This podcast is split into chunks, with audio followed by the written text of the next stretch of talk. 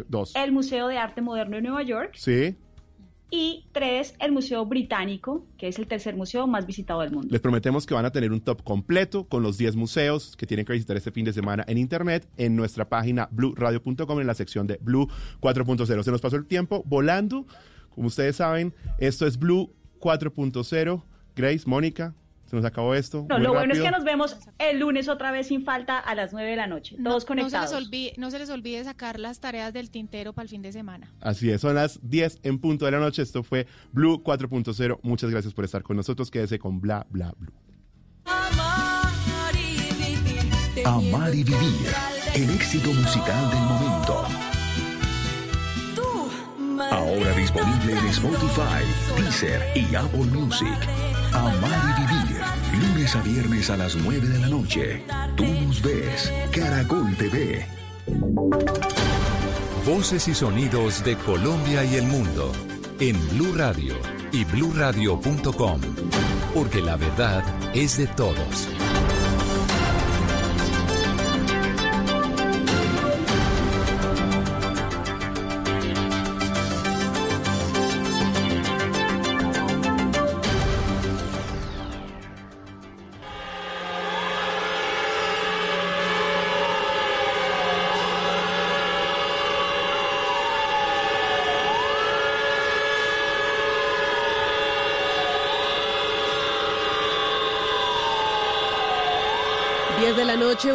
Lo que estamos escuchando son las sirenas antiaéreas en China, que se detuvo en la mañana de este sábado para rendir un homenaje a las 3.326 personas que han fallecido por el COVID-19.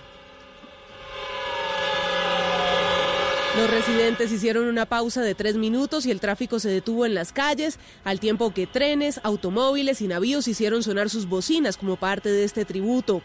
En la emblemática plaza de Tiananmen, la bandera nacional ondeaba a media asta, rodeada de un estricto aparato de seguridad.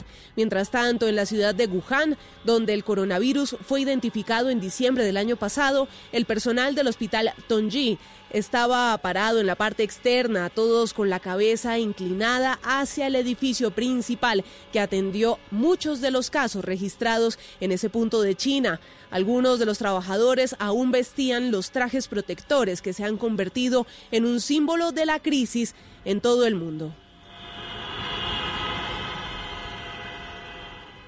Y de lo que pasa en China, regresamos a Colombia, porque el alcalde de Yopal desafiará las medidas impuestas por el presidente Iván Duque para frenar el contagio por COVID-19.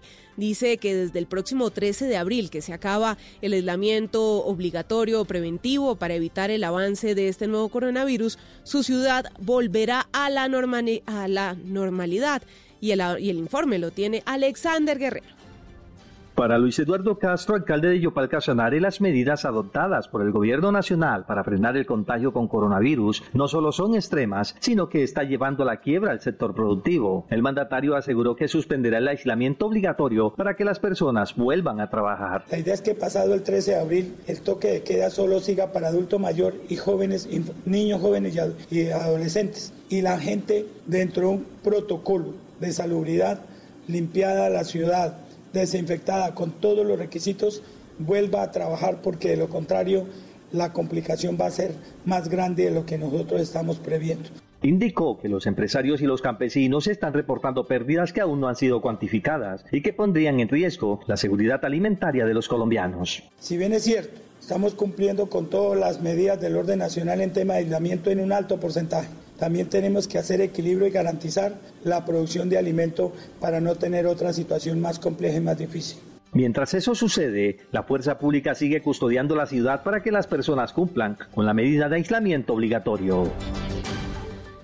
Mientras tanto, con ejercicio físico y actividades de limpieza, las autoridades en Valledupar sancionan a los infractores del aislamiento preventivo obligatorio.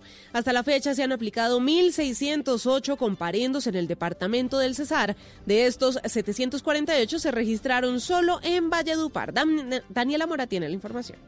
Barrer las calles y espacios públicos junto con jornadas de ejercicio físico hacen parte de las curiosas sanciones adicionales que han implementado las autoridades en Valledupar para que los ciudadanos cumplan con el aislamiento preventivo obligatorio decretado por la pandemia del coronavirus. Así lo ha explicado el alcalde de Valledupar, Mello Castro, quien aseguró que estas sanciones pedagógicas se sumarán a los comparendos económicos que se aplican a quienes sin justificación sean sorprendidos por fuera de sus viviendas. Van a tener una sanción económica, van a tener actividades física y van a tener actividades de limpieza y ornato para que de esta manera se concienticen. El que incumple el decreto lo vamos a sancionar. Lo montamos al camión y lo traemos para acá que haga esa actividad física. Las autoridades confirmaron que hasta la fecha se han impuesto 1.608 comparendos en el departamento del Cesar. 748 de ellos se registraron en la ciudad de Valledupar. Y a ritmo de salsa con amor y control de Rubén Blades, el helicóptero Halcón de la Policía Metropolitana sobrevuela la ciudad de Cali para enviar un mensaje a las personas con el propósito de que se queden en sus casas. Allí en el Valle del Cauca, la historia la tiene Víctor Tavares. Durante las 24 horas del día, el Bel 407 patrulla desde el aire las calles de Cali enviando su mensaje para que las personas cumplan la cuarentena. Lo particular es que en la capital mundial de la salsa se hace a ritmo de amor y control de Rubén Blades y así suena el mensaje de la Policía Metropolitana de Cali. La Policía Metropolitana Santiago de Cali le invita a quedarse en casa, compartiendo en familia, con tranquilidad y fortaleciendo el espíritu con actividades de unión en sus hogares. Solo quien tiene hijos entiende que el deber de un padre no acaba. Lo que ha dicho la policía es que la música en los patrullajes pretende amenizar un poco la cuarentena que viven los caleños y no olvidar la alegría y la sabrosura que caracteriza a quienes habitan en la capital del valle. Y cambiamos de tema porque en Colombia en los últimos 30 años más de 11.800 personas fueron víctimas de minas antipersona. Casi el 40% fueron civiles y este año ya van 30 casos donde quedaron heridos menores de edad. Isabela Gómez.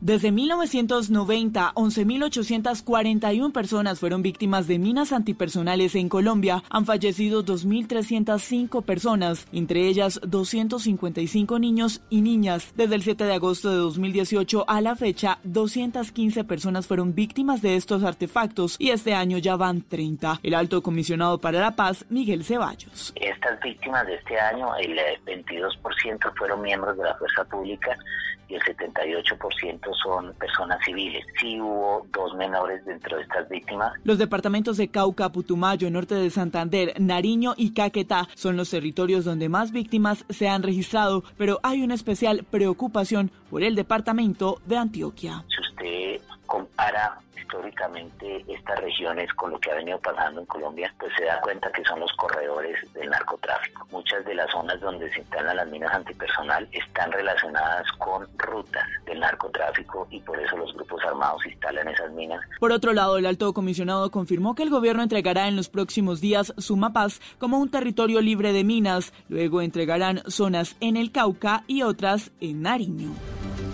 y un ciudadano de origen serbio que murió en el Meta en medio de una riña junto a un ex jefe paramilitar pertenecía a una red de narcotráfico internacional conocida como los Balcanes y era uno de los delincuentes más buscados en el mundo. La historia, Carlos Andrés Pérez. Se trata de alias Marcos, un hombre de nacionalidad serbia, quien habría llegado al país el pasado 16 de febrero y se había desplazado desde hace 20 días al municipio de Guamal, donde en medio de una riña contra alias soldado resultó herido de muerte. Según las autoridades, este hombre era buscado por las autoridades internacionales por integrar una red de narcotráfico, razón por la que habría llegado a Colombia busca de estrechar lazos delincuenciales con grupos armados al sur del Meta. Así lo indicó el coronel Gustavo Verdugo, comandante de la policía del Meta. El modus operandi de este serbio que estaba aquí en Colombia cómo era que venía de pronto a hacer esas actividades ilegales como el tema de, drogas. En este hecho perdieron la vida dos uniformados de la Policía Nacional y en las últimas horas la Fiscalía informó que cinco personas fueron aseguradas con prisión domiciliaria por estos hechos. En noticias deportivas, a pesar del paro al que está sometido el fútbol por la pandemia por COVID-19, los rumores de probables fichajes no paran. Hoy los medios europeos ubican a dos colombianos de la selección en el Everton de Carlos Ancelotti. Cristian Marín. Carlo Ancelotti, técnico italiano al servicio del Everton, estaría pensando seriamente en contratar dos colombianos para la próxima temporada. El primero que está en el sonajero es James David Rodríguez, jugador que conoce a la perfección al entrenador europeo, entendiendo que ya lo pudo tener en el Real Madrid y en el Bayern Múnich. El 10 de la selección Colombia no ha podido tener una buena campaña con el conjunto merengue y esto estaría apurando su salida para el próximo mercado de fichajes. Por su parte, Santiago Arias también se mete dentro de la carpeta del conjunto inglés pensando en la temporada 2020-2021. El lateral derecho, que no ha podido afianzarse dentro del 11 del Atlético de Madrid dirigido por Diego Simeone, podría ser otra de las alternativas del Everton para las próximas campañas. Recordemos que Jerry Mina, el colombiano que actúa en Selección Colombia, ya pertenece a las filas del equipo que milita en la Premier League. Gracias, Cristian. 10 y 10 de la noche. Ampliación de estas y otras noticias en blurradio.com. Continúen con el andén. Dígale no a las noticias falsas. Evite los medios anónimos e irresponsables. En tiempos de emergencias y de incertidumbre, es fundamental la información verificada y confiable. Los medios de comunicación formalmente establecidos, por su profesionalismo y responsabilidad, son el antídoto más eficaz contra las noticias falsas y la desinformación. Infórmese por la radio y la televisión a toda hora, con los rostros y las voces que usted conoce y confía. Fue un mensaje de la Asociación Internacional de Radiodifusión, AIR. Estás escuchando Blue Radio, un país lleno de positivismo, un país que dice siempre se puede. Diariamente cuidamos de ti y de tu bienestar. Si eres pensionado de Colpensiones y reclamas tu mesada pensional en nuestro banco, te informamos que hemos establecido las siguientes fechas para el pago de tu pensión. Cédulas terminadas en 0, 1, 2 y 3, miércoles 1 de abril. Cédulas terminadas en 4, 5 y 6, jueves 2 de abril. Cédulas terminadas en 7, 8 y 9, viernes 3 de abril. Es tiempo de cuidarnos y querernos. Siempre se puede. Banco Popular. Somos Grupo Aval. Vigilado Superintendencia Financiera de Colombia. Este fin de semana en, en Blue Jeans, el sábado, ¿han pensado en qué huella han dejado en su camino y qué imagen han construido? Raquel Gómez nos cuenta cómo saberlo. El domingo, el despertar de la conciencia. Por muy racionales que nos creamos, nos toca como a los animales, que se adaptan a lo que suceda. Invitamos a Mauricio Puerta. Bienvenidos a toda la música y el entretenimiento en En Blue Jeans de Blue Radio. En Blue Jeans, todo este fin de semana por Blue Radio y bluradio.com, la nueva alternativa.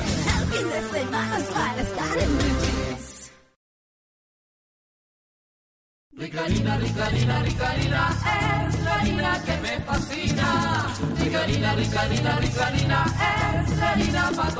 De las mejores cosechas del más puro trigo importado, traemos a su mesa Ricarina, la harina fortificada con vitaminas B1, B2, hierro, niacina, ácido fólico y todos los nutrientes que hacen las delicias de sus platos preferidos. Trabajamos pensando en usted. En estos momentos asiagos y difíciles, momentos que nos llevan a sacar lo mejor de nosotros como personas y como familias, porque el destino está en nuestras manos, debemos actuar con solidaridad y responsabilidad, respetando y acatando las decisiones de nuestros gobernantes, protegiendo a nuestros abuelos y a los menos favorecidos, para mostrar al mundo nuestra resiliencia y nuestra capacidad de adaptación. Tenemos que ser mejores juntos. Numeral Yo me cuido, yo te cuido. Blue Radio, la nueva alternativa. Esta es Blue Radio. En Bogotá, 89.9 FM. En Medellín, 97.9 FM. En Cali, 91.5 FM. En Barranquilla, 100.1 FM. En Cartagena, 1090 AM, en Bucaramanga 960 AM, en Pereira y el norte del Valle 89.2 FM, en Tunja 103.1 FM, en Villavicencio 96.3 FM, en Armenia 89.2 FM, en norte de Santander 97.7 FM, en Neiva 103.1 FM y en Córdoba 96.0 FM. También en bluradio.com. En Facebook, Blue Radio Colombia. A través de Twitter en arroba Blue Radio Co. Y en la señal de TDT.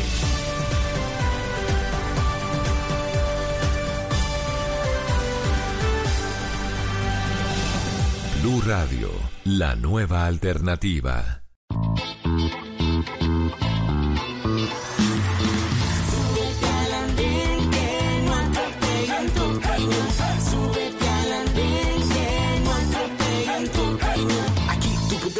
Debatir lo que a ti, lo que a mí nos pueda interesar.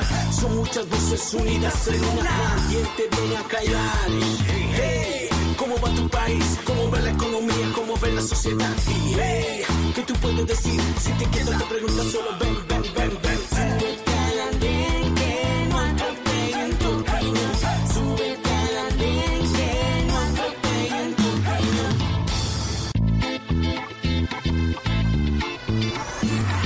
Bienvenidos. Ya estamos subidos en el andén de Blue Radio, como ustedes lo escuchaban, para que no atropellen la opinión, acompañándolos en esta ya mitad de cuarentena. Ya estamos en la mitad del tiempo reglamentario, por decirlo así, tiempo decretado por el gobierno nacional para este aislamiento social obligatorio.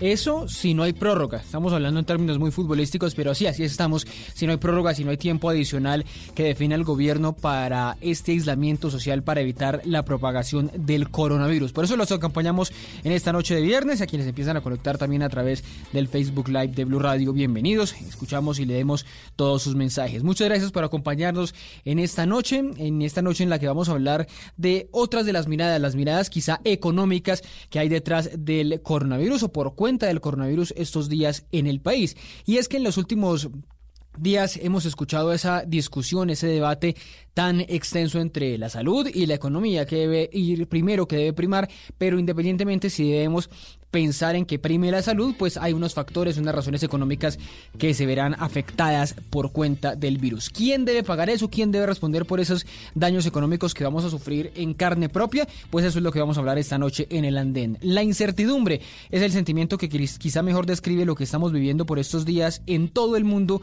por esta pandemia, por el coronavirus. No sabemos cuántos contagiados ni cuántos muertos vaya a haber. No sabemos eh, a ciencia cierta cuándo vaya a estar lista la vacuna de alguna empresa farmacéutica que seguramente está compitiendo con otras eh, por ello, para ganarse miles de millones de dólares con esa vacuna. Y tampoco sabemos hasta cuándo estemos encerrados en nuestras casas en la cuarentena. Esa palabra que se escuchaba tan lejana, tan de película de ficción, tan de laboratorio y con la que hemos tenido que aprender a convivir poco a poco. Esa incertidumbre también incluye, por supuesto, por supuesto, como les estaba contando, qué va a pasar con nuestro día a día, no solo qué vamos a hacer como eh, actividades normales como volver al parque o a un bar o a un concierto, sino a esa cotidianidad económica que todos tenemos en, eh, en, nuestra vida, tan plasmada nosotros como pagar el arriendo, como la cuota de la tarjeta, del crédito educativo, los servicios públicos o simplemente la comida para el mes, el mercado de los 15 días o del mes. Todo eso puede estar en riesgo porque la economía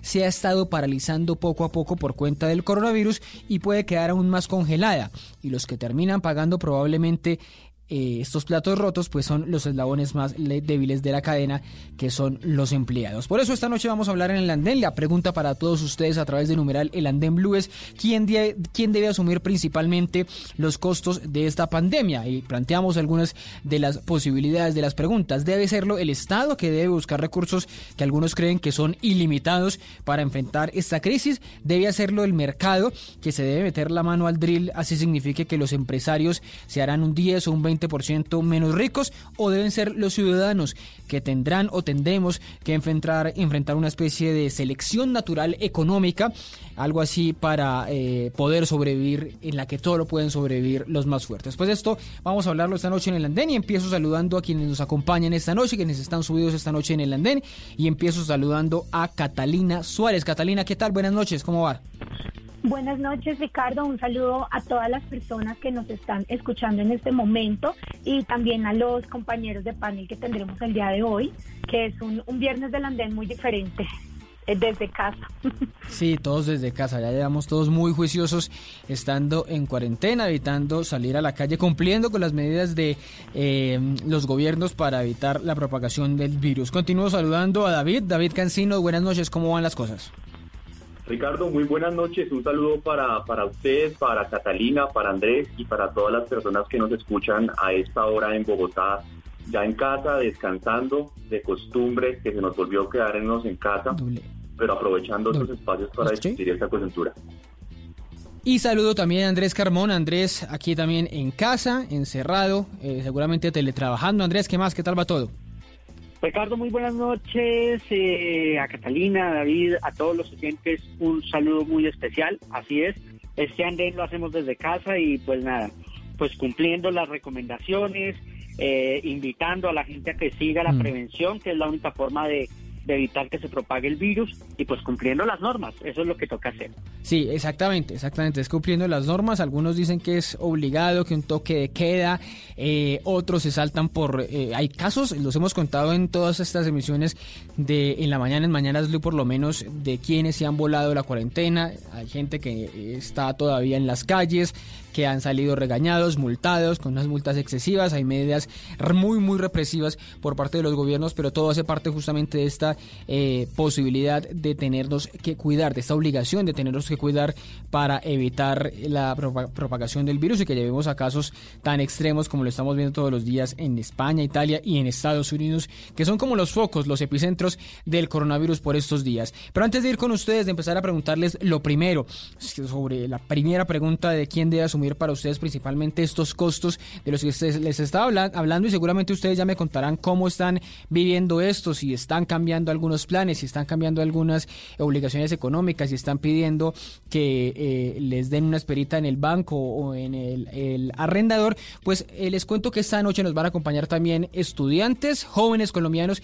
que están en varias partes del mundo y que nos van a contar cómo están viviendo ese momento, esta cuarentena, algunos de ellos pidiendo al gobierno que les dé una solución pronta para volver al país por cuenta del cierre. Recuerden ustedes, recuerden ustedes que hace ya dos semanas se decretó, hace ya tres semanas se decretó el cierre de los aeropuertos en el país. Empiezo saludando a Laura. Laura está en Australia a esta hora y nos acompaña a esta hora en el andén. Laura, bienvenida, buenas noches.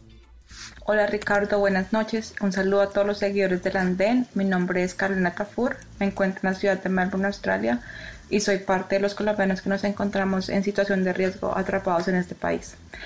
En este momento le estamos pidiendo de manera urgente al Gobierno Nacional, a la Cancillería, a la Embajada y al Consulado de Colombia en Australia que nos faciliten la posibilidad de un regreso seguro a nuestro hogar, especialmente a las personas que nos encontramos en situación de riesgo, aquellas con visas de turismo y con visas de estudiante a punto de expirar. Nosotros no teníamos planeado estar acá, ya teníamos tiquetes comprados para salir y no pudimos volver a Colombia porque la, por la medida que fue dictada el 20 de marzo y que empezó a eje- ejecutarse desde el 23 de marzo y ante la cual no pudimos hacer nada para cambiar nuestros vuelos. No teníamos pensado estar aquí, no tenemos recursos para seguir, no hay trabajo, no hay ingresos, no tenemos hogar, estamos en un completo olvido. Además, les quiero contar, en Australia se nos acaba de informar por parte del primer ministro que las personas que no cuenten con los fondos, aquellos que tienen visas temporales, es mejor que regresemos a nuestros hogares. Pero nosotros no tenemos la puerta abierta en Colombia. Entonces, ¿en dónde quedamos? No tenemos garantías aquí y tampoco estamos recibiendo ninguna asistencia por parte de las entidades colombianas que nos deberían estar cuidando. Estamos en un limbo insoportable. Se nos dice que no hay entrada de vuelos a Colombia, pero sabemos de varias excepciones que se han venido haciendo con connacionales desde otros países. No entendemos por qué no, no se nos da esa posibilidad también a nosotros. Necesitamos más acción y nos sentimos completamente abandonados y también somos colombianos pasando por momentos muy difíciles y angustiantes en un país que no es el nuestro. Las entidades no nos dan razones claras, sus comunicaciones son intermitentes y contradictorias, además que no han tomado acciones que nos den alguna luz. El gobierno colombiano no puede seguir ignorando a sus ciudadanos mientras que pasamos por momentos de mucha vulnerabilidad fuera del país. Seguimos siendo colombianos y estamos dispuestos a seguir cualquier protocolo de bioseguridad que sea requerido para volver de manera segura a nuestros hogares. Por favor, no nos olviden. Somos parte también de Colombia. Sí, esa es una discusión, Carolina, muy fuerte lo que se está abriendo con eh, más de 7 mil colombianos que están por fuera. A algunos de ustedes, eso sí, les han dicho que fueron un poco irresponsables por irse cuando la pandemia eh, estaba por decretarse, pues declararse por la OMS, cuando estaban los picos más fuertes en Europa, cuando ya estaba clara la situación en China. Para otros, por supuesto, es eh, simplemente esta petición que ustedes hacen una, un sentido humanitario, un sentido de derechos humanos básicos, derechos constitucionales incluso de poder volver a su país, de poder volver a entrar a su tierra. Pero empiezo ya eh, después de ir con usted voy a, voy a ir a España, voy a ir a Inglaterra también desde donde nos están acompañando esta noche, pero empiezo con el debate, con la discusión que les estaba planteando y que eh, empiezo a leerles sus mensajes sobre esa pregunta básica, ¿quién debe asumir principalmente los costos de esta pandemia, los costos referentes al día a día nuestro? Y empiezo preguntándole a Andrés, Andrés Carmona, en esa posición, ¿usted qué cree? Porque aquí he planteado tres escenarios o tres responsables de alguna manera, que es el Estado, que es el mercado, que son los eh, ciudadanos del común. ¿Quién debe empezar a asumir todos esos, esos riesgos? Mire, Ricardo, partamos de lo siguiente. La realidad de, del mundo cambió en dos semanas. Digamos que nadie esperaba, eh, primero, que hubiéramos tenido que decretar una pandemia yo recuerdo incluso en enero cuando, estando incluso con ustedes todavía en, Blue Radio, eh, hablábamos solamente de los casos de China y esperábamos que eso se confinara a China y a la ciudad de Wuhan, de Wuhan, pero cuando empezó esto a crecer no creímos que el mundo se iba a paralizar. Es que la realidad que tenemos en este momento es que el mundo está paralizado, ¿sí? No hay producción, no hay trabajo, no hay atención y todos los recursos se están, se están atendiendo es en atender la pandemia. Incluso países que uno diría fueron eh, demorados en atender la crisis, ya tuvieron que asumir eh, la decisión de que todo tenía que enfocarse en los temas de salud pública y de atención a las poblaciones, como es el caso de Estados Unidos. Recordemos que Donald Trump, por ejemplo, hasta, hasta esta semana eh, no tomaba medidas extremas eh, casi draconiana, si se pudiera decir, con el objetivo de que la economía no se viera afectada. Sí, que ese era el principal objetivo suyo, proteger la economía, ¿no? proteger la economía, proteger las empresas, proteger el trabajo, proteger la industria, ¿sí? Pero entonces la realidad hoy nos tiene encerrados en nuestras casas, nos tiene sin trabajar y hay una realidad, no es quién debe pagar los costos, yo diría, Ricardo, es quién los está pagando, ¿sí? ¿Quién está pagando los costos? Primero lo está pagando una clase eh, pobre, eh, o digamos unos sectores populares, que son los que en estos momentos pues son objeto de eh, ayudas del gobierno, y son como el, sector más vulnerable, pero hay un sector que con el paso de los días se está empobreciendo y se está volviendo más vulnerable, que son los sectores de la clase media, que somos como el 50% de los colombianos que, que, vivimos, o, un poco menos, pero, pero que está en ese rango, que son esas clases que pudieron tener estudios universitarios, que tienen un trabajo, pero que no es, eh, eh, que tiene suficientes recursos para sostenerse durante el mes, que no tiene trabajo fijo, recordemos que hay un alto nivel de informalidad en el país, y entonces son las personas que en estos momentos son las que están empezando a pagar el, los costos de esta crisis. ¿sí? Son las personas a las que les están haciendo terminación del contrato o les están sacando la famosa licencia no remunerada. ¿Sí? Las empresas esa es la, esa es la que dice el gobierno que no está autorizada, que es la que está prohibida. lo de lo de la suspensión del contrato tiene una una ahí un vacío más más grande por por parte del gobierno, ¿no? pero incluso en ese marco, Ricardo, lo que está sucediendo, y creo que si no estoy mal, lo decía esta mañana el ministro de Trabajo, Ángel Custodio Cabrera, en Mañanas Blue, era que eh, ellos estaban recibiendo un montón de quejas, eh, porque acá, y se está viendo en las redes sociales, un montón de cartas en los que la justificación es licencia no remunerada, y esto mm. la empresa no tiene cómo pagar. Entonces, está esa parte. Y sin duda los empresarios están siendo siendo afectados. ¿Quién debe pagar o quién debe asumir, eh, quién debe poner los recursos? En primera medida el Estado. El Estado tiene que asumir grandes recursos. Si no hay gran destinación de recursos, pues no se van a poder atender las necesidades y no van a y, y se debe priorizar tres temas. Primero, salud pública. Segundo, condiciones de vida de los sectores vulnerados y afectados. Y tercero, garantizar eh, la producción. Eso no es como dice cierto líder político, pues que hay que parar la producción y que hay que expropiar. No. Hay que mantener la producción, que son los sectores de eh, agricultura, de alimentos, que son los que garantizan la vida de las personas y que garantizan medianamente un, leve consumo en estos momentos de crisis. Pero también debemos proteger a la clase media y a las clases populares, que son los que se están viendo totalmente afectados. Esto tal vez ni siquiera es con, con donaciones y con beneficencias, que son muy importantes, pero que en estos momentos no son la- lo necesario para mantener eh, la sociedad en un momento de crisis. Pero usted cree, cuando habla de eso de beneficencia, es que las donaciones que están llegando desde los privados, porque el sector privado también se ha puesto la camiseta en este, en este caso para, para aportarle a la tragedia. ¿Usted cree que debe haber una inyección mucho más grande, digamos, del Estado a ponerse los, eh, eh, eh, la mano en el considere, como han dicho muchos de estos días, y decir voy a, voy a incrementar los subsidios o voy a incrementar eh, la renta básica, como algunos le, han llamado, porque esto justamente que estamos viendo es la aterrizar en una realidad y es que el Estado está teniendo que eh, subsidiar o pagarle un dinero eh, para sobrevivir a mucha gente, a los de, eh, pues en el caso de Bogotá, 400 y pico mil, 423 mil pesos para familias eh, pobres, y en el caso del gobierno nacional, 145 mil de los de familias en acción. ¿Eso debe alargarse, eso debe quedarse en largo plazo o ya estaríamos empezando a hablar de eso que tanto le temen muchos, que es asistencialismo? Lamentablemente el, el Estado es el que tiene que asumir la carga, porque sin esos recursos públicos es muy difícil. Las empresas, claro, se, se han metido la mano al drill, gestos eh, solidarios de Luis Carlos Sarmiento y de eh, importantes empresarios y de importantes empresas donando dineros para los sectores más vulnerables, para la compra de mercados, ¿sí? Pero recordemos también que el Estado tiene que sacar recursos que los puede sacar Sí, y que las empresas tendría que ser, tendrían que ser una fuente de ellos. Por ejemplo, la última reforma tributaria le generó una exención de recursos muy importante a, a las empresas, ¿sí? A las 500 empresas más grandes que operan en el país, muchas de ellas extranjeras. Si, no, si, si, si elimináramos y si modificáramos esas exenciones tributarias, pues habría una fuente de... Ahí habría de varias fuentes una fuente importante de recursos para atender eh, esta, esta crisis. Pero es que también, vuelvo y repito, estamos eh, olvidando a los sectores de clase media que se están empobreciendo, ¿sí? Tal vez algunos sectores que tienen un contrato formal pueden mantener eh, eh, a flote la economía, pero los sectores que, por ejemplo, dependen de contratos de prestación de servicios, que dependen del día a día, los que son necesariamente comerciantes, una cuestión como un San Andresito, por ejemplo, los que venden ropa, esa Sí. gente que depende de su localcito, ¿qué les decimos? Ellos no están en familias en acción, ellos no están en jóvenes en acción, ellos dependen del día a día. El día a día completamente, lo- sí. Sí, ellos dependen del día a día. Y habían logrado cierto nivel de estabilidad, habían logrado pagar una arriendo en un lugar, de- en un barrio de clase media, eh, habían logrado medianamente tener una tarjeta de crédito de Codensa, de, bueno, no voy a decir marcas, de estas eh, básicas, de estas eh, de microcréditos, o habían logrado tener su pequeña tarjeta en un banco.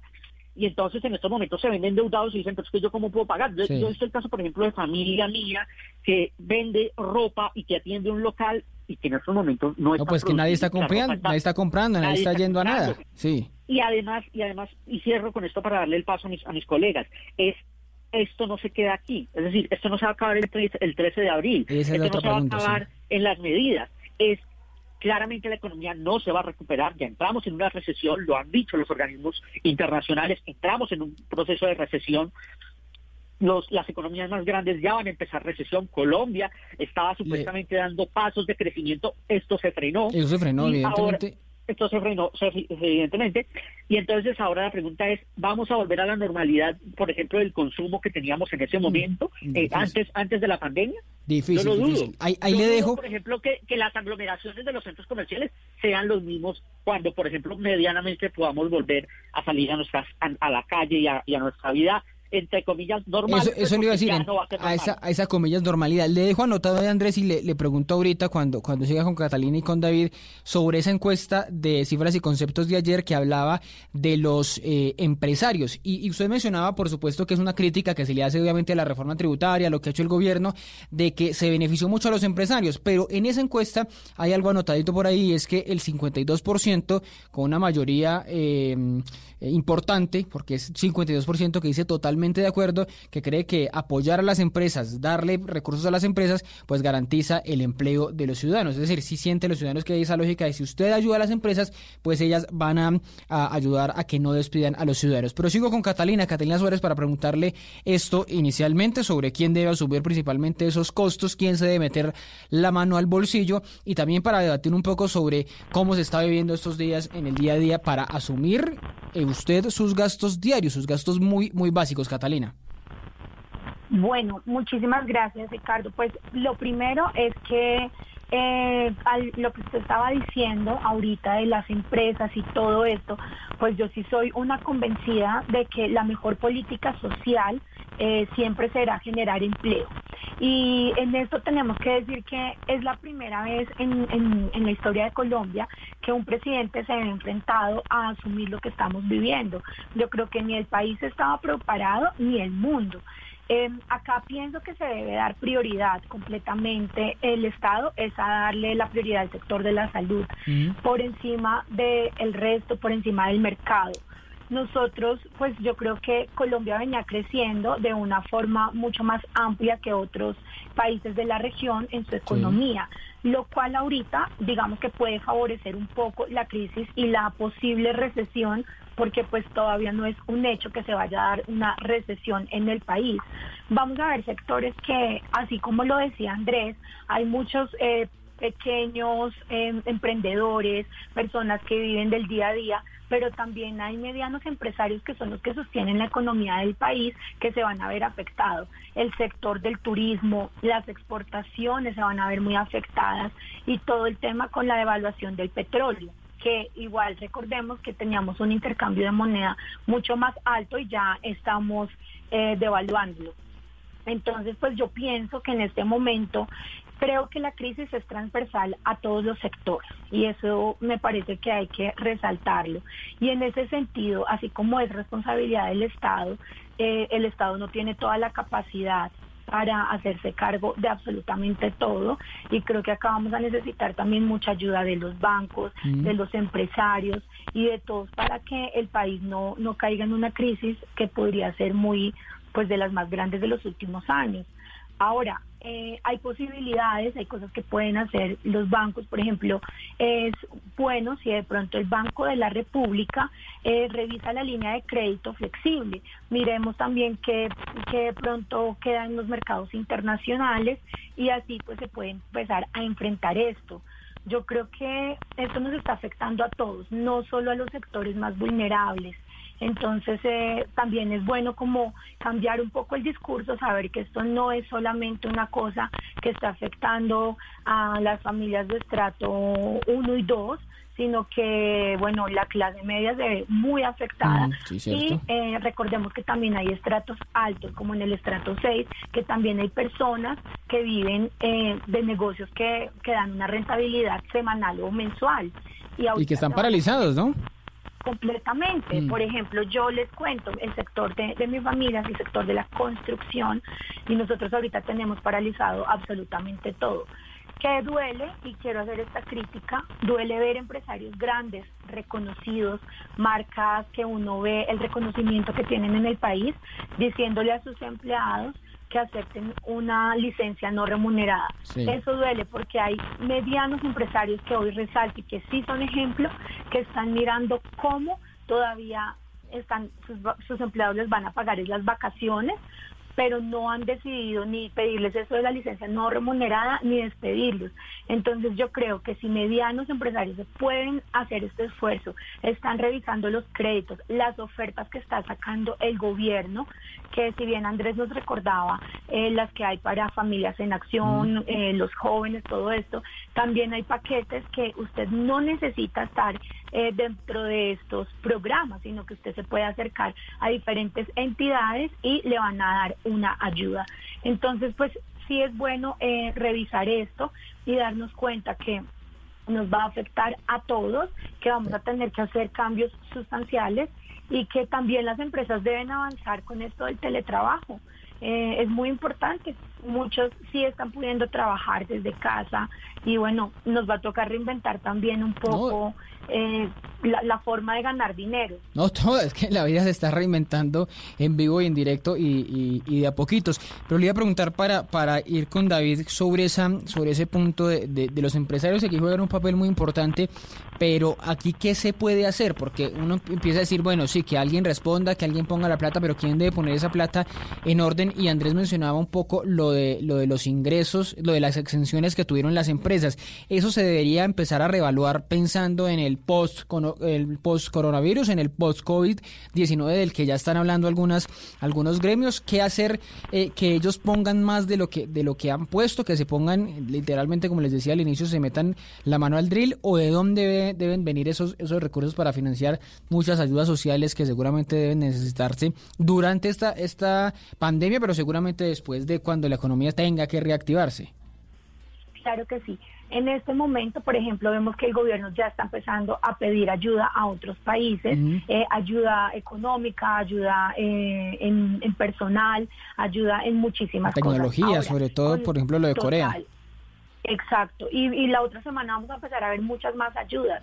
Em, con el sector empresarial, yo creo que vamos, ahorita estamos viendo donaciones, que si bien son muy importantes, pero yo creo que todos están eh, analizando la crisis que posiblemente se venga y hay que recordar algo, Ricardo, y es que eh, la afectación económica más grande no se va a ver durante este año. La afectación se espera para el 2021. ¿Por qué? Porque también va a entrar todos los paquetes que había eh, pasado en reformas el gobierno en el mes de diciembre. Entonces, digamos que el apretón fuerte para los colombianos viene es durante el, otro, año. sí.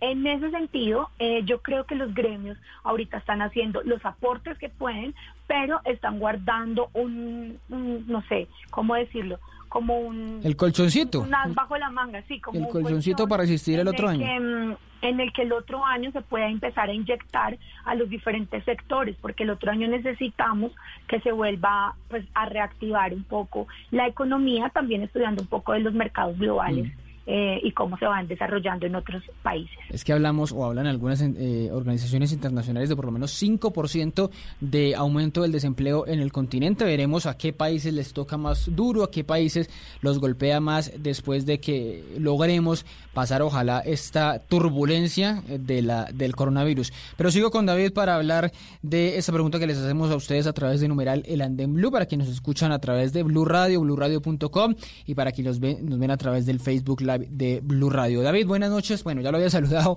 La pregunta, ¿qué piensa usted? ¿Quiénes son, quiénes deben ser los actores que deben empezar a, a meterse esa mano en el bolsillo para enfrentar desde ya, como yo lo decía hace ocho días, para tratar de apagar este, este incendio, incendio que estamos vi- viviendo en este momento? Bueno, Ricardo, eh, lo primero que quisiera compartir con, con los oyentes, con quienes nos acompañan en, en la mesa de trabajo, es, eh, es aclarar un poco el concepto de mercado, porque eh, usualmente se, se cree que el mercado es, una, es un ente por allá etéreo, que es eh, un actor en específico, y que por otro lado se mueve la salud y que depende única y exclusivamente de la economía. Y eso es falso. El mercado somos absolutamente todos los ciudadanos, eh, y no solamente en Colombia, sino en todo el mundo. Es decir, el mercado es un espacio donde los individuos interactuamos y hay diferentes actores de toda clase.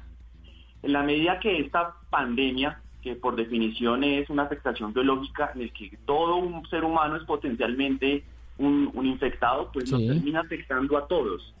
De manera que el costo lo va a pagar el agregado de la sociedad, lo vamos a pagar como especie. Eh, sin embargo, en, en- en ese costo, eh, pues hay unos actores que terminan mucho más perjudicados que otros. Y yo creo que por ahí debería ir el, el enfoque. Eh, y, y en ese sentido se presenta una falsa dicotomía desde mi punto de vista, en mi opinión, y es que si debemos escoger entre eh, salud o economía. Sí, que eso es lo que se ha dicho todos estos Eh, días. Exacto. Eh, Para mí es una falsa, es un, es un falso dilema en la medida que, que ambas están relacionadas. Me explico. ¿Cómo es que se van a sostener los sistemas de salud, por ejemplo el italiano y el español, que es donde se presentan más muertes y es 100% estatal, si no es con los recursos de los individuos pagando sus impuestos y si no es con el recurso de los empresarios que también pagan sus impuestos, de manera que están interrelacionados, de manera que no, no tiene mucho sentido apagar, como eh, para usar unos términos de, de la alcaldesa Claudia López, Sí. ir apagando la economía. Irla, ir apagando de eh, a poco, que fue lo que dijo ella, y hablar de una economía de Segunda Guerra Mundial, que fue el otro que dijo, ¿no? Eh, que, es, bastante, eh, si me permite, exagerado, pues porque en la medida que apaguemos la economía, pues no vamos a tener recursos disponibles para poder atender la salud. Em, de manera que eso, eso lleva a- o ha llevado, por ejemplo, a que haya muy buenas ideas que hay que rescatar, tanto de los gobiernos locales como del gobierno nacional. Yo, por ejemplo, quiero rescatar el que se esté usando eh, el- la transferencia o la devolución del IVA a los más pobres que sean transferencias directas y donde la corporación política no tenga participación o oportunidad de echarle mano eh, a, a esos recursos. Me parece que es necesario y en estos tiempos de intervención, y si me permite lo digo desde un aspecto netamente liberal, Sí. el Estado sí tiene una capacidad de intervención y debe intervenir por la excepcionalidad del- de, de la materia que nos estamos enfrentando. Sin embargo, eso también abre pues una puerta a, a- a muchas ocurrencias, a muchas ideas que me parece que están equivocadas. ¿Qué, qué ocurrencias, qué ocurrencias ha visto? Dígame, para, para, para irnos más concretos, porque hemos visto cada decreto que sale del gobierno, y esto no solo en Colombia, sino en, en todo el mundo, con esto que usted llama la excepcionalidad, que, que por supuesto es lo que estamos padeciendo, pues cada gobierno interviene de alguna manera, y ca- cada decreto, perdón, interviene de alguna, de alguna manera, entonces se restringe la exportación de unos productos, se restringe, eh, pues lo que ya hemos hablado, el tránsito de las personas, se restringe eh, eh, los despidos, se, se han medido, el Estado ha venido interviniendo de a poco todos estos días, pero pues justamente en este, en esta, en este estado de, de emergencia sanitaria. ¿Qué intervenciones creen, cree que han sido de pronto exageradas?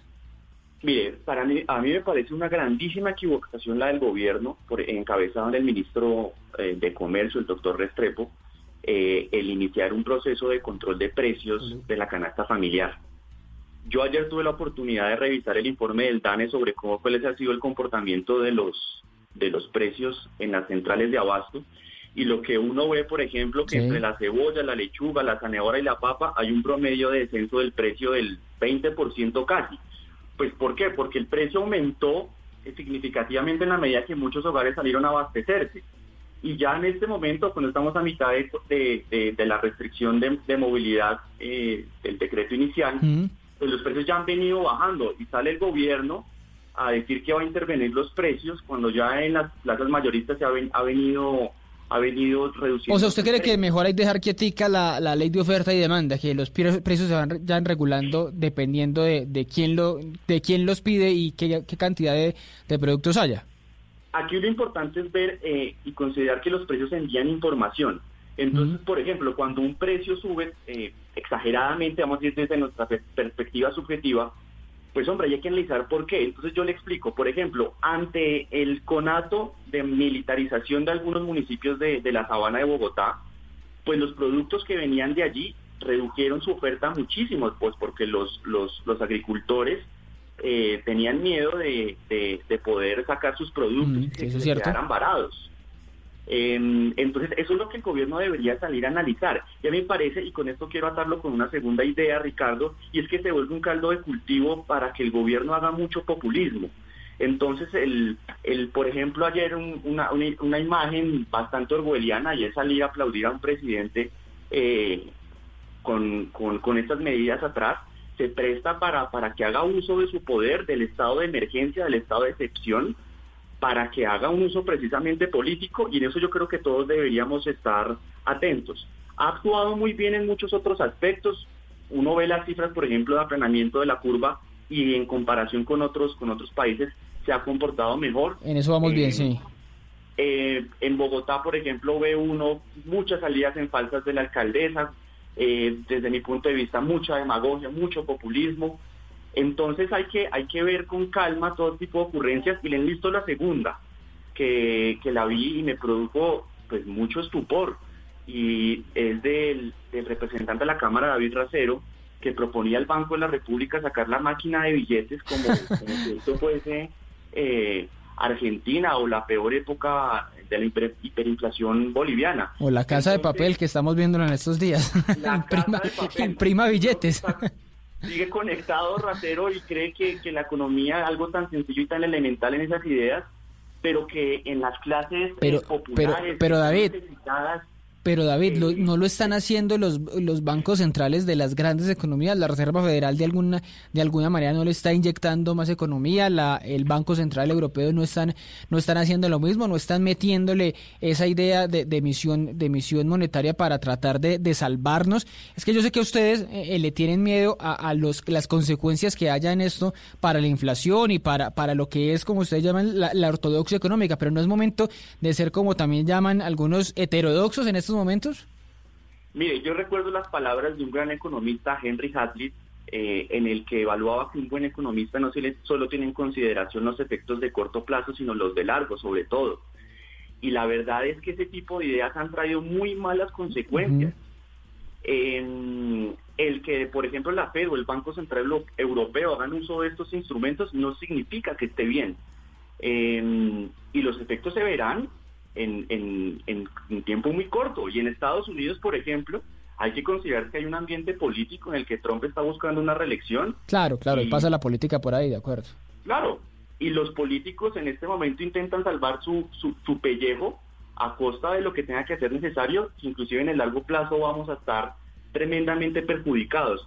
Yo no creo que haya que rechazarlos de tajo, pero deben ser analizados sin populismo, porque cuando una persona con hambre eh, en, los cinturones de miserias de las grandes ciudades de Colombia siente o cree o se le envía el mensaje desde la corporación política que se le va a entregar dinero, pues estamos estamos estamos sacrificando muchas cosas y, y me parece que eso va a ser va a ser peligroso. También, también hablábamos en medio de esto, eh, David, de, eh, y era como les presentaba un poco la, la opinión en suspender eh, el cobro de alquileres. Argentina lo ha hecho hasta 60 días, ya que usted hablaba del caso argentino, de, eh, detener o prohibir completamente los despidos, que es otra intervención de alguna manera del Estado. La, eh, eh, la propuesta, que lo, lo, lo decía usted eh, de la alcaldesa Claudia López, de dejar de pagar servicios públicos para todos los estratos. Ha habido muchas, muchas ideas que han, que han surgido, pero para, para volver al inicio, vuel- vuelvo con Andrés, ¿todas estas ideas son, son populistas, son exageradas o son necesarias en estos momentos de tanta, de tanta alarma, de tanta excepcionalidad para ponerlo en esos, en esos términos? Andrés. Mire, Ricardo, esto, a ver, son, son situaciones en las que el mundo ni siquiera esperaba que íbamos a vivir esto, ni siquiera la crisis de 2008 tiene el rasgo de lo que estamos viviendo, ¿sí?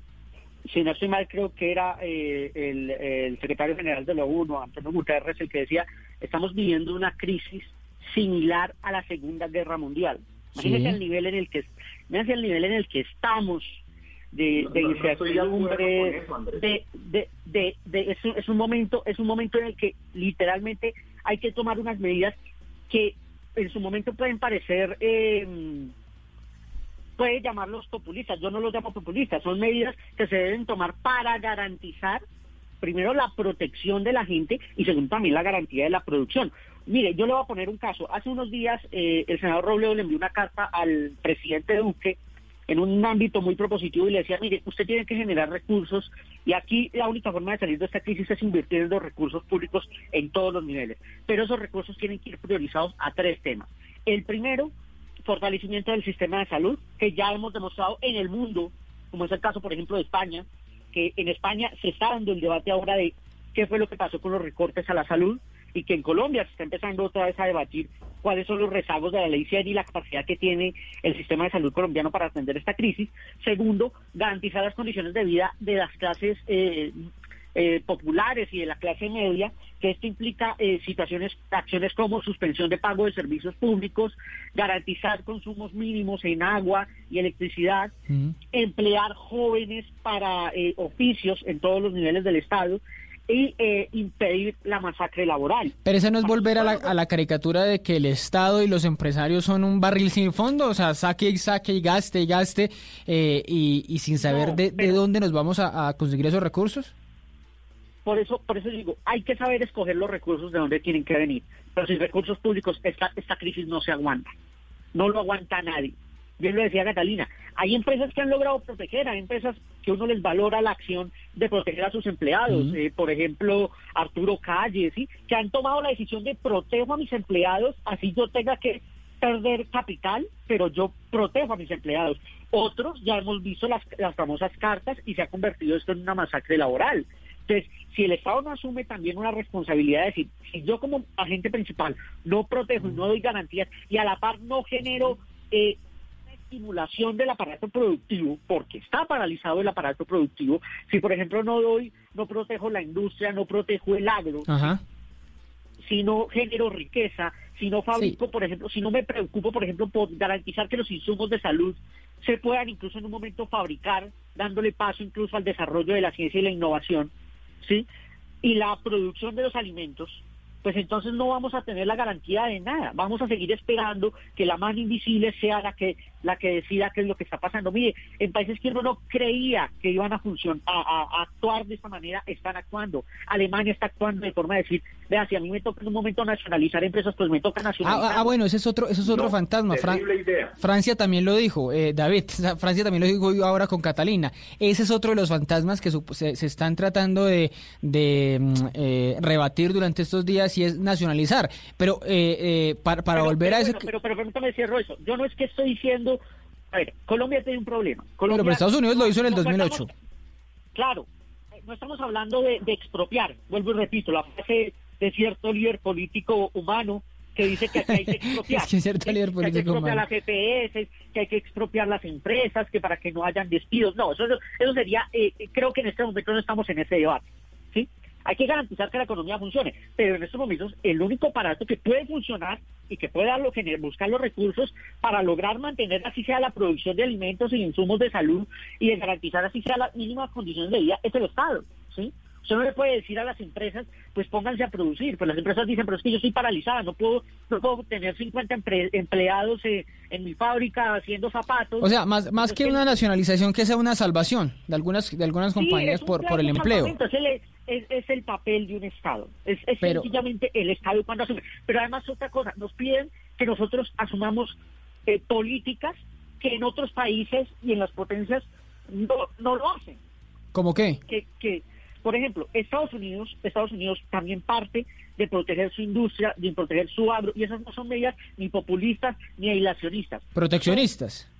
No, ni siquiera Más bien, proteccionistas, son, son de garantizar el, el, el capitalismo, el desarrollo capitalista de una nación. Eso es lo básico. Eh, David, Nos dice, entonces, el- entonces, en el agro, en el agro, subsidian el agro, subsidian los empleos, Ujú. Y en grandes potencias se están analizando esto. Esto viene incluso antes de la crisis, y a nosotros sí nos dicen, no, pues ustedes sí tienen que jugar con las reglas del libre comercio, del libre cambio y de, y de, y de estas medidas de Pues- privatizaciones. No, es el momento que el Estado diga, bueno, tengo que salvar la economía, tengo que salvar, por lo menos salvar tres prioridades, vuelvo y repito. El, el Si me- sistema de salud, si me permite- para que no se nos quiebre, Ricardo. David. calidad David. de y la producción y la producción de alimentos y insumos de salud. Voy- voy con Entonces, David y ya con Catalina. Unos comentarios muy puntuales, mire. Pero venga, le, pregunto una cosa, solo una cosa para, para enlazar con lo de la nacionalización. Estados Unidos no lo hizo en el 2008, por ejemplo, con la General Motors, que dijo, bueno, vamos a salvar esta empresa, la vamos a volver un tiempo eh, del Estado, del, del, del- del gobierno de los Estados Unidos, para evitar una masacre laboral ahí, que, es, que la industria automotriz, usted sabe que es columna vertebral de la economía, de la economía gringa. ¿Eso no, eh, actuaciones así no son eh, plausibles, no son deseables?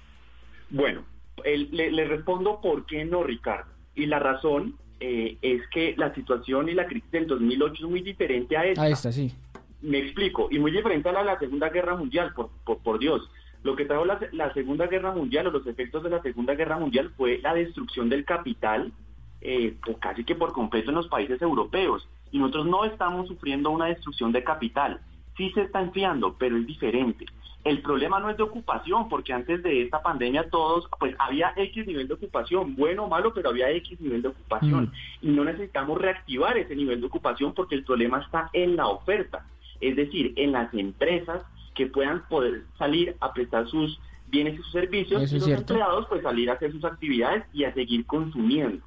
Hay que recordar que la crisis del 2008 no fue culpa de la alta cari- caricaturización de la mano invisible y del libre mercado. No, no, no fue así. ¿Por qué? Y se lo argumento de la siguiente manera. La, Fed, al dedicarse a inyectarle créditos baratos, no respaldados en la economía, lo que hizo fue inflar las inversiones inmobiliarias y eso se reventó.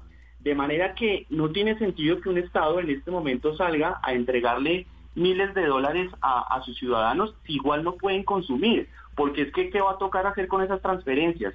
Pues quedarse usted en su casa y seguir consumiendo como si estuviera en una economía de supervivencia. Ahora bien. Pero eso se piensa también es para el post, ¿no?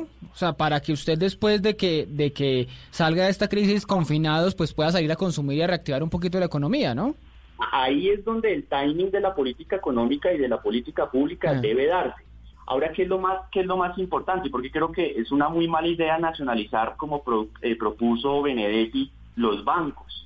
Pero, y bancos, pero también se hablan de electrificadoras y de empresas de otras empresas de servicios públicos. En Francia se ha planteado, en Alemania, como lo, decía Andrés también, ¿no?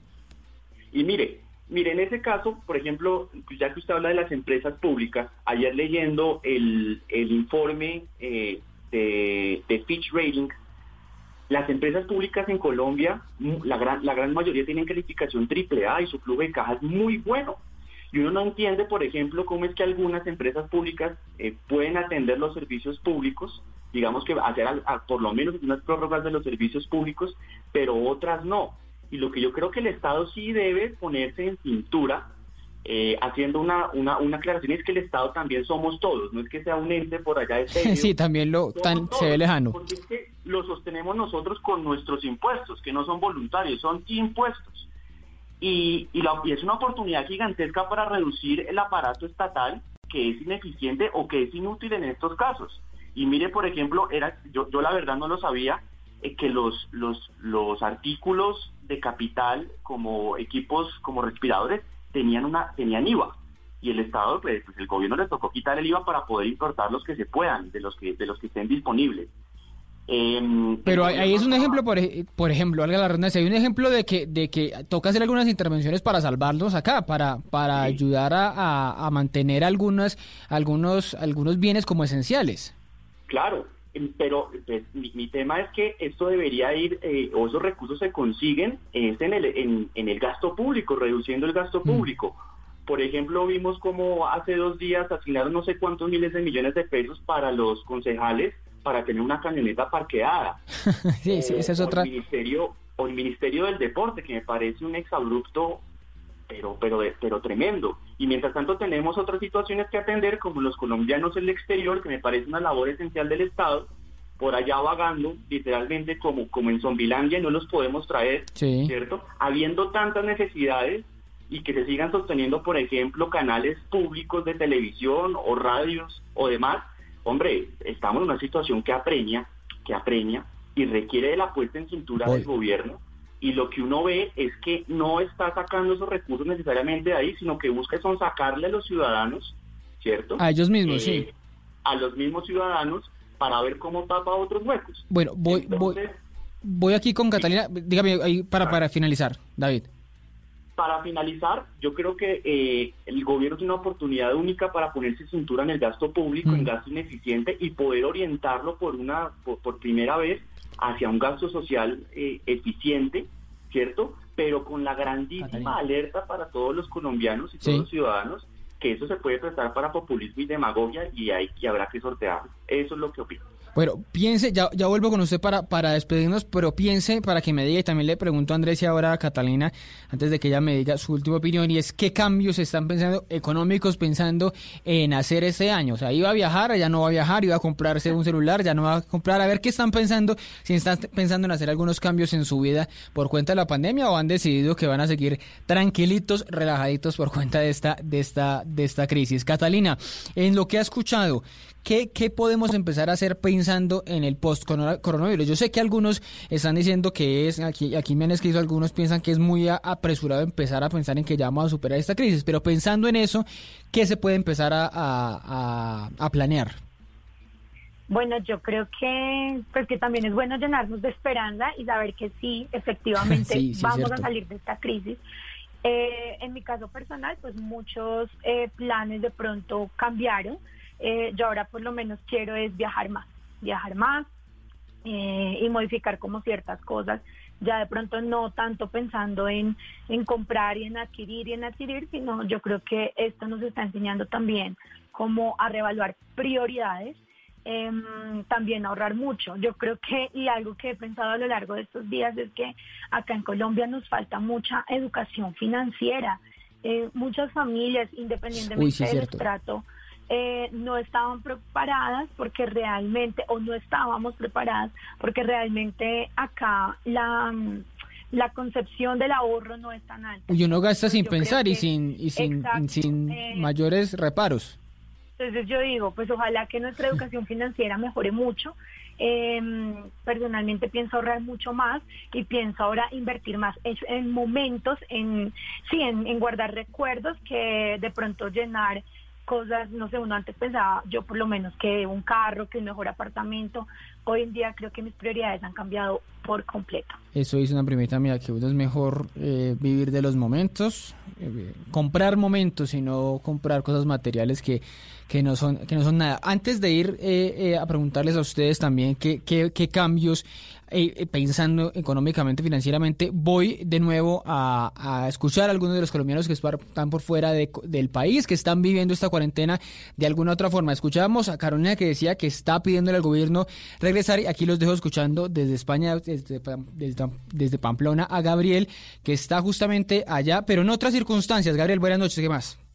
Hola Ricardo, buenas noches. Un saludo a todos los seguidores del Andén. Mi nombre es Gabriel y actualmente vivo en Pamplona, España, donde estoy adelantando unos estudios en la Universidad Pública de Navarra.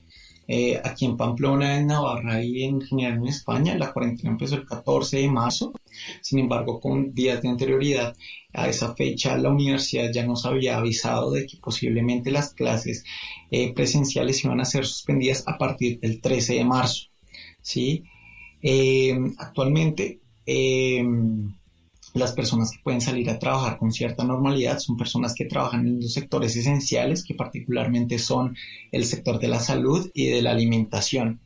Eh, nosotros como particulares podemos salir a las calles para realizar actividades muy puntuales, por ejemplo, hacer mercados, citas médicas, pero en el transcurso de tu, de tu movimiento, de tu movilidad, tú puedes ser detenido por la policía para que ellos verdaderamente rectifiquen que tú estás yendo al supermercado más cercano o que verdaderamente estás haciendo esa actividad, ¿sí?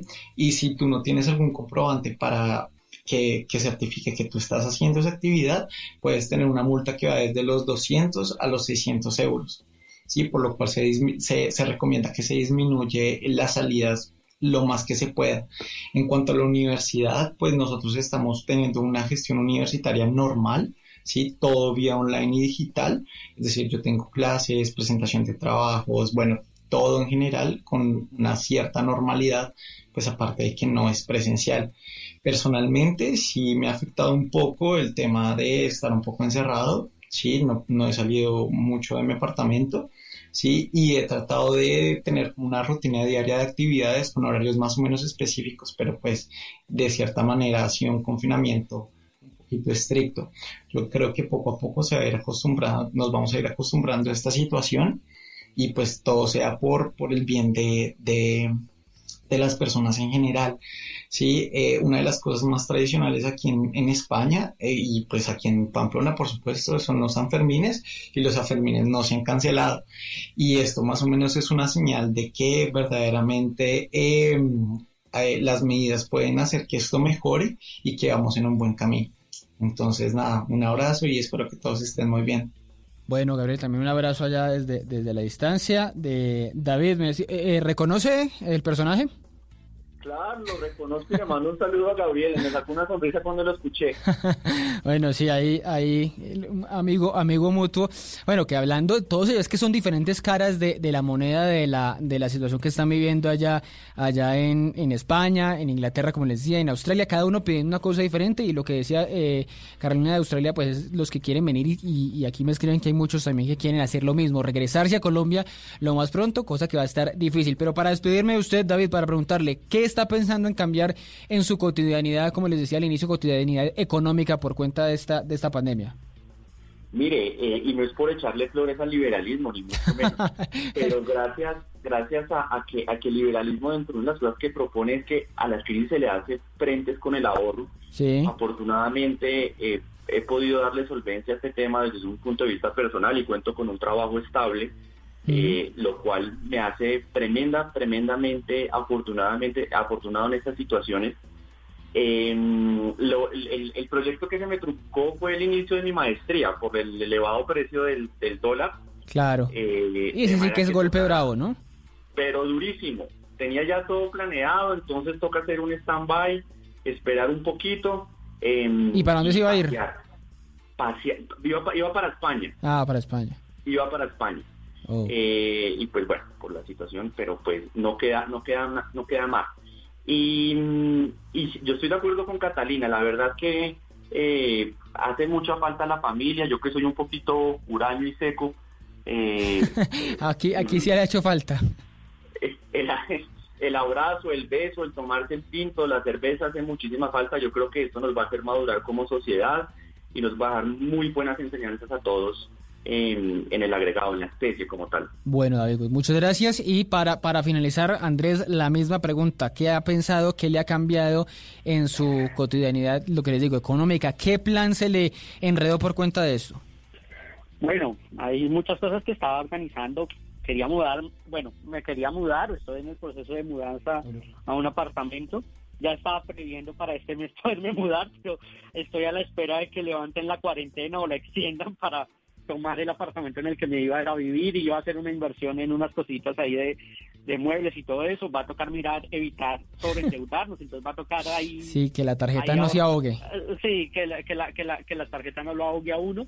Eh, bueno, ahí toca, ahí toca eso. Pero también yo creo que eh, la sociedad cambió. La sociedad está en unos cambios que yo, yo, yo no me, yo no esperaba que, que lo que más mucha gente esperaba iba a ser esto. ¿Será que sí? ¿Será que esto no es temporal, esos cambios que estamos viendo y, y después de seis meses le- vamos a le hacer de los mismos? creo que le estamos dando un respiro al mundo. Ah, le eso estamos sí. dando un- un- eh, le estamos dando un respiro, por lo menos. Es decir, eh, los niveles de contaminación, las, las imágenes que uno está empezando a ver, esos ver, ver animales silvestres en, en zonas que uno no creía que los iba a ver, pues bueno, por lo menos le estamos dando un respiro al mundo. Pero sí es un momento de recogimiento. ¿Cómo de es, cómo es que decía Peñalosa que íbamos a ver eh, Venados. venados en las calles de Bogotá? Pues casi, casi. casi, casi, casi. Pero bueno, pero cla- claramente, yo por ejemplo, yo soy muy apegado a mi familia. No pude estar con ellos en esta cuarentena. Ellos Sí, difícil. en otro departamento, lejos. Yo estoy aquí en mi casa, solo, encerrado, pues. Eh, pero bueno, siempre con, con, con el ánimo, o sea, tratando de, de dialogar con ellos. Y lo que sí se ha demostrado es que cambió el mundo y que sí se ha hecho más llevadera esta cuarentena con los medios de comunicación, con las videos. Ya, ya hay, ya hay eh, tomadas de cerveza con Zoom. Eso sí, fiesta. Yo también tengo programada Sí, fiesta de eh, rumba por Zoom, entonces eso, eso es...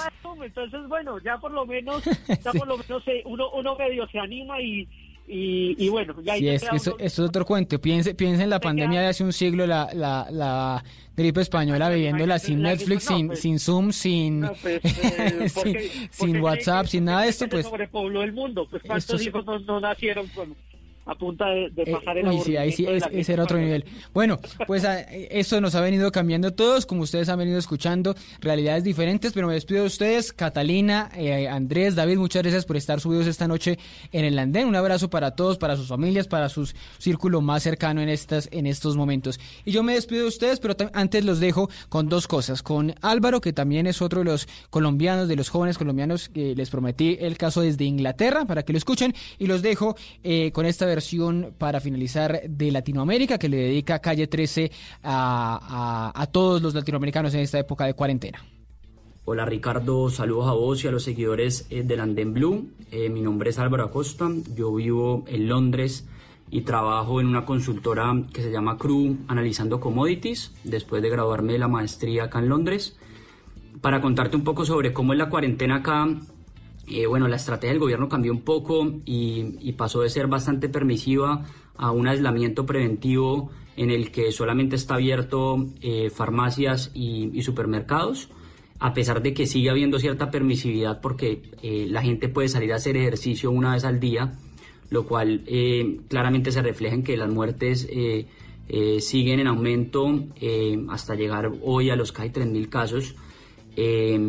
Entonces, eh, sigue habiendo bastante permisividad, pero para contarte un poco sobre, sobre cómo es mi día acá, creo que mm, a nosotros nos mandaron a trabajar desde la casa hace casi tres semanas eh, y yo lo que hice fue adaptar un poco a esta nueva vida porque eh, eventualmente esto no va a ser un tema de, tres semanas, en la oficina libre prevén que esto va a ser dos meses o tres meses al menos desde que, que nos, vamos nos va a tocar trabajar desde la casa.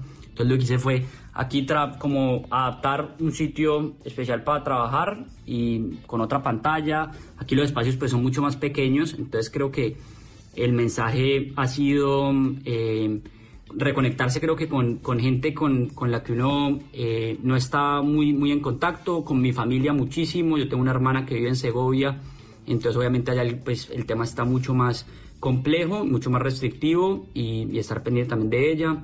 Creo que hacer ejercicio, la rutina es, eh, me levanto, hago un poco de ejercicio, trabajo hasta las más o menos 7 de la noche y intento salir poco, intento salir al supermercado poco. Creo que eh, yo, yo tengo la ventaja que tengo al menos un, un, un balconcito acá, entonces para ver realmente el, el- como el mundo, el mundo exterior y, y creo que el mensaje es eh, conectarse con, con la gente, una oportunidad para, para conectarse, bajarse Zoom, que creo que ha sido el mejor aliado, eh, hacer ejercicio clave, para uno también estar bien de la, de la mente y intentar eh, hacer ejercicios de la casa, intentar eh, quedarse, quedarse en la casa y no salir a menos que sea estrictamente necesario eh, por el bien de uno, pero también por el bien de, de los demás. Y eso creo que es, y no solamente de los adultos mayores, sino que esto, esto pone en riesgo en verdad a, a todos. Entonces, eh, un saludo y, y muchas gracias por poder compartir acá eh, desde Londres. todo el continente latinoamericano, desde Puerto Rico, en cuarentena, pero de pie, todo el mundo.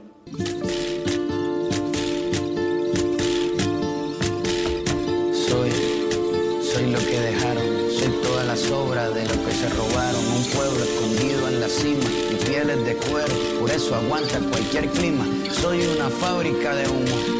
Mano de obra campesina para tu consumo, frente de frío en el medio del verano, el amor los tiempos del cólera, mi hermano, el sol que nace y el día que muere, con los mejores atardeceres, soy el desarrollo en carne viva, un discurso político sin saliva, las caras más bonitas que he conocido, soy la fotografía de un desaparecido, la sangre dentro de tus venas, soy un pedazo de tierra que vale la pena una casa.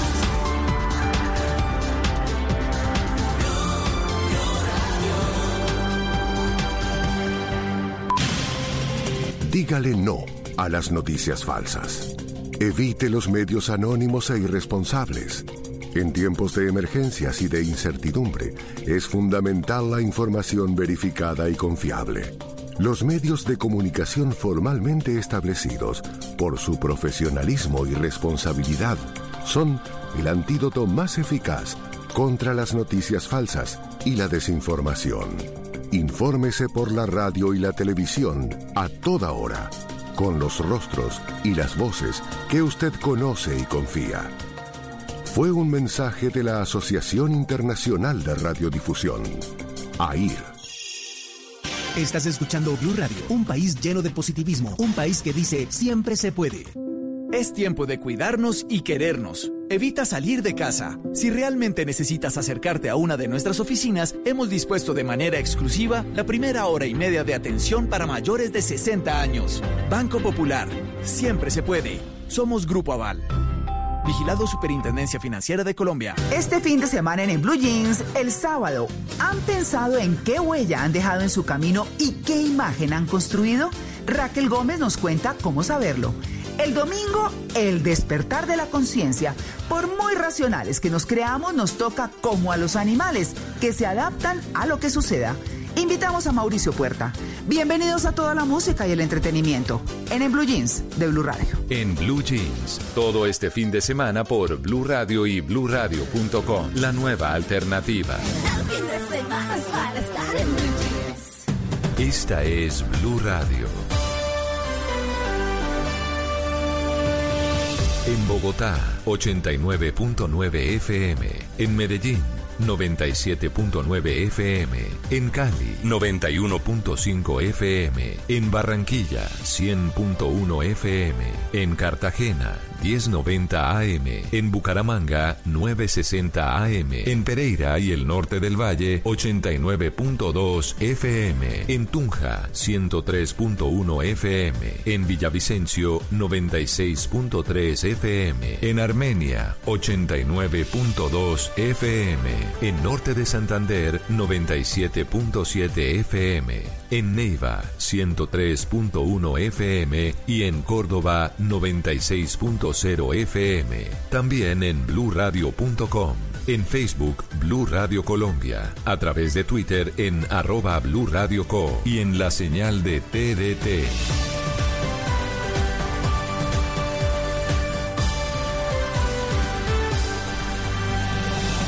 Blue Radio, la nueva alternativa. Amigos, familia, algo para compartir. Lo único que falta es la música. Aquí está Blue Música, fin de semana en Blue Radio y bluradio.com, la nueva alternativa.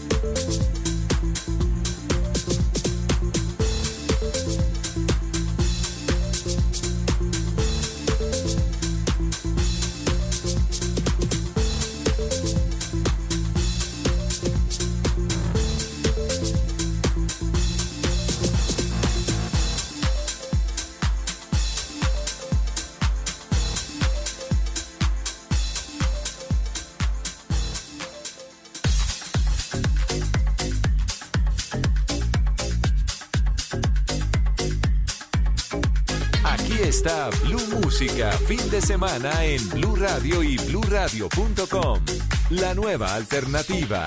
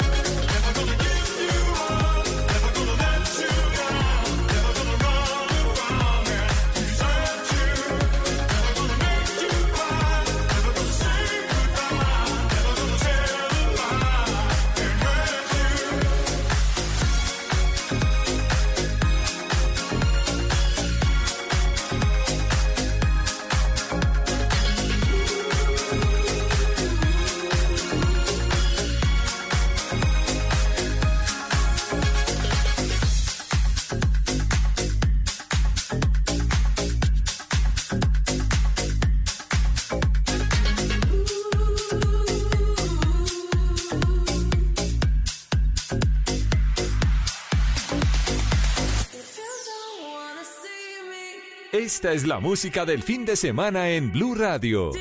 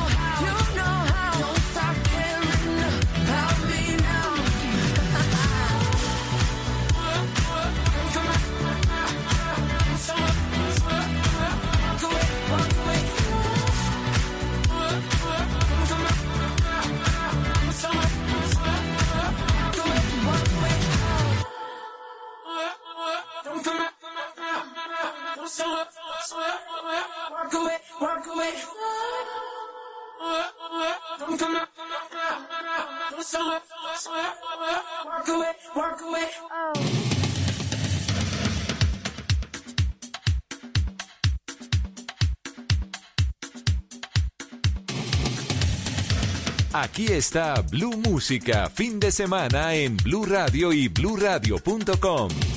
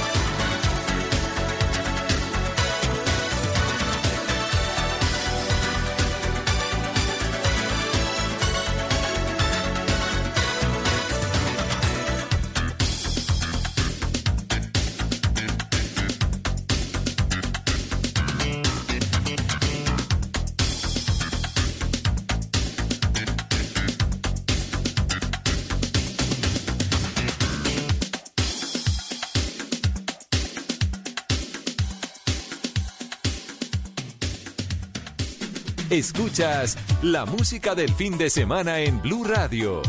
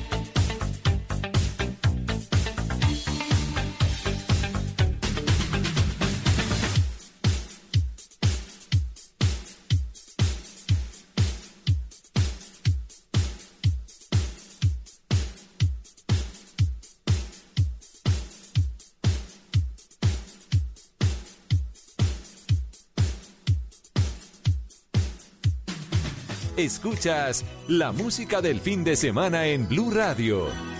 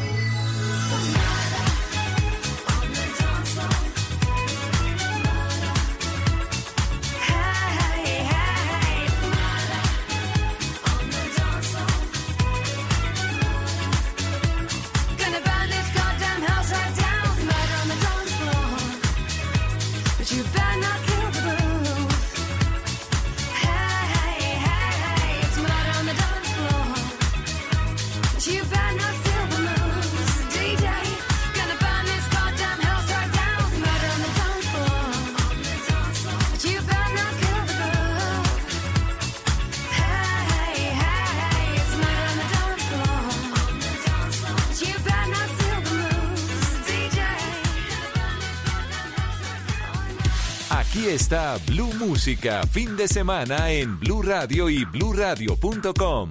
La nueva alternativa.